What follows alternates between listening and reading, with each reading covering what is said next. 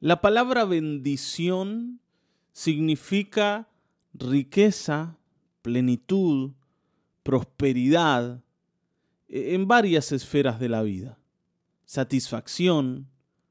¿sí? Y la bendición solo puede dártela el Señor. Y de esto habla el Salmo 115, los versículos 9 al 18. Vamos a leer. Dice, pueblo de Israel, confía en el Señor. Él es tu ayuda y tu escudo. Descendientes de Aarón, confíen en el Señor. Él es su ayuda y su escudo. Los que temen al Señor confían en Él.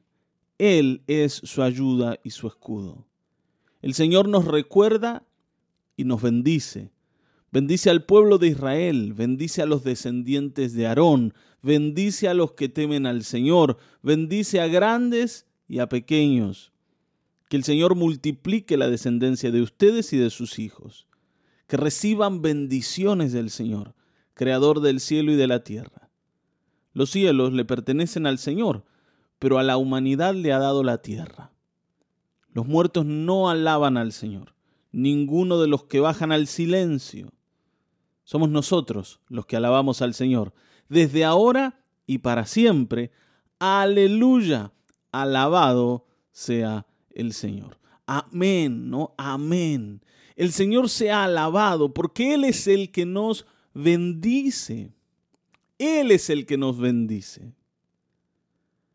La primera cosa que dice esta porción del Salmo es, pueblo de Israel, confía en el Señor. Confía en el Señor. ¿Está bien, no? Hay, hay aquí dos, dos cosas, ¿no? De las que trata el Salmo. Una es de la bendición del Señor, lógicamente, ¿sí? Repite varias veces que es el Señor el que bendice. Y también de la alabanza al Señor.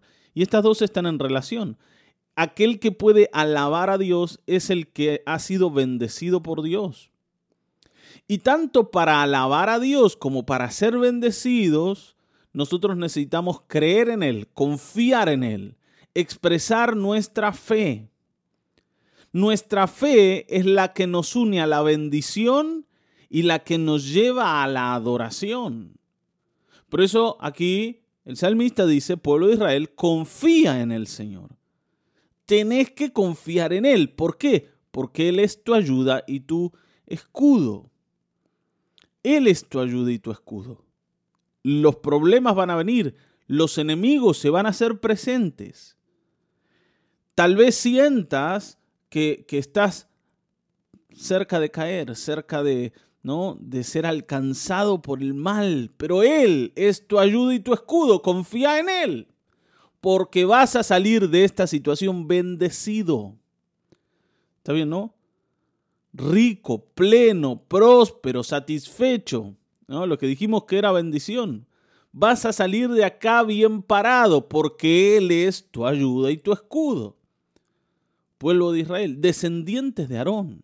O sea, sacerdotes, los que ministran, los que pastorean, los que sirven, confíen en el Señor, porque Él es también la ayuda y el escudo de ustedes. Ustedes que temen al Señor, lo mismo. Aquellos que intentan agradarle, aquellos que le honran, aquellos que lo respetan, aquellos que lo aman, confíen en Él porque Él también es su ayuda y su escudo. Y en esto, hermanos, tenemos que estar seguros. Esta ayuda no va a cambiar, no va a dejar de ser. El Señor siempre va a estar allí para protegernos, para levantarnos y para bendecirnos. Ahora, sin duda, debemos confiar en Él. Debemos depositar en Él nuestra esperanza. ¿Por qué? Porque el Señor, dice el versículo 12, nos recuerda y nos bendice.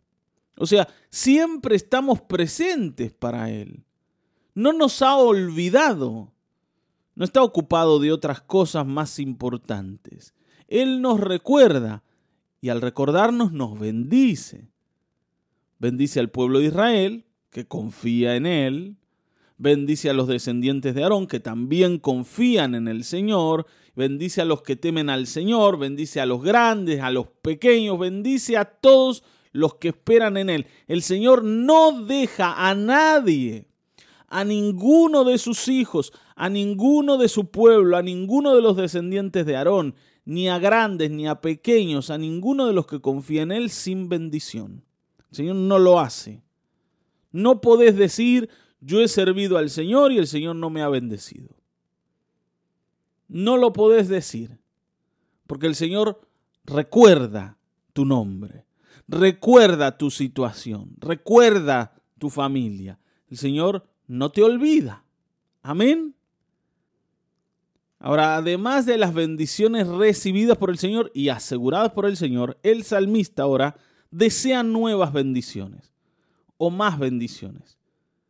Dice que el Señor multiplique la descendencia de ustedes y de sus hijos.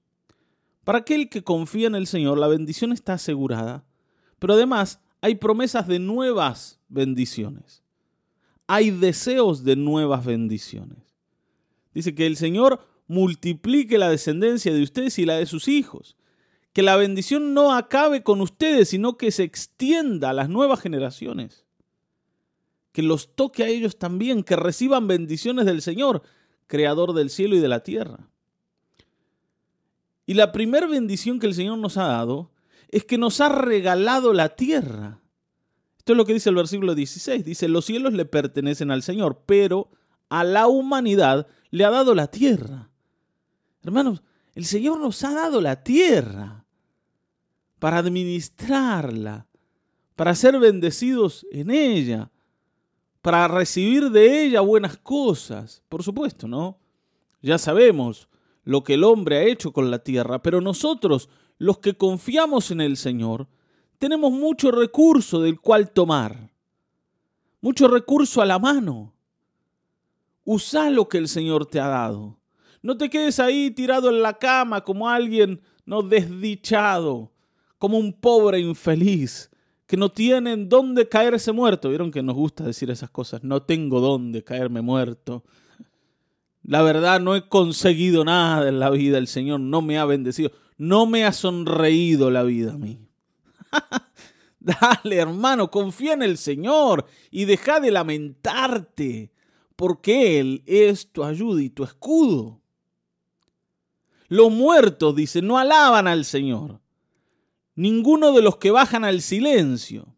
Y aquí habla de los muertos reales, ¿no? Los que ya partieron de este mundo. Pero algunos, aunque todavía están en la tierra, están como ya habiendo bajado al silencio. Están ya habiendo perdido la esperanza, preparados para morir. Entonces, vamos, alaben al Señor. Los muertos no pueden alabar al Señor, pero nosotros sí, dice. Somos nosotros los que alabamos al Señor desde ahora y para siempre. ¿Por qué? Porque Él nos ha bendecido. El Señor te ha bendecido, no dudes de eso. No dudes de su bendición. Tómala, úsala, disfruta de la familia que tenés. Disfruta de la vida que el Señor te ha regalado seguramente una vida que, que tiene sus dificultades, pero que es una bendición. Y así todo cerca, a la mano, hay nuevas cosas que tomar y que disfrutar. Hay recursos que podemos utilizar, porque el Señor nos ha bendecido. Hoy, hermanos, seamos un pueblo que sabe que es bendecido por Dios y que le alaba. Y recordemos que para alabar a Dios y para recibir su bendición necesitamos creerle. El Señor nos ha bendecido y nos va a bendecir aún. Y nosotros le vamos a alabar y vamos a confiar en Él. Amén. Hoy tomamos esta decisión. Vamos a mirar todo lo que Dios ha hecho por nosotros y vamos a alabarle por eso. Amén. Vamos a orar. Gracias, amado Dios, por tu enorme bendición tu infinita bendición para con nosotros. Sinceramente, no podemos decir que lo merecíamos, no lo merecíamos. No teníamos nada bueno para merecerlo. Tú lo has querido hacer porque nos has amado. Y hoy nosotros, Señor, te queremos adorar y alabar y bendecir por todo esto que has hecho con nosotros, por regalarnos a Cristo y por darnos recursos, por permitirnos utilizar lo tuyo para producir buenas cosas. Gracias por la tierra que nos has dado. Gracias por la familia, por el hogar que nos has dado. Gracias Señor por los recursos, gracias por la vida, por las fuerzas. Gracias Señor. De ti vienen todas las cosas y todo lo bueno desciende de tu mano para nosotros. Te adoramos y te bendecimos. Que no falte alabanza y adoración en nuestra boca, ni tampoco confianza que llene nuestro corazón. Que no falte, Señor. En el nombre de Jesucristo. Amén. Amén. Amén.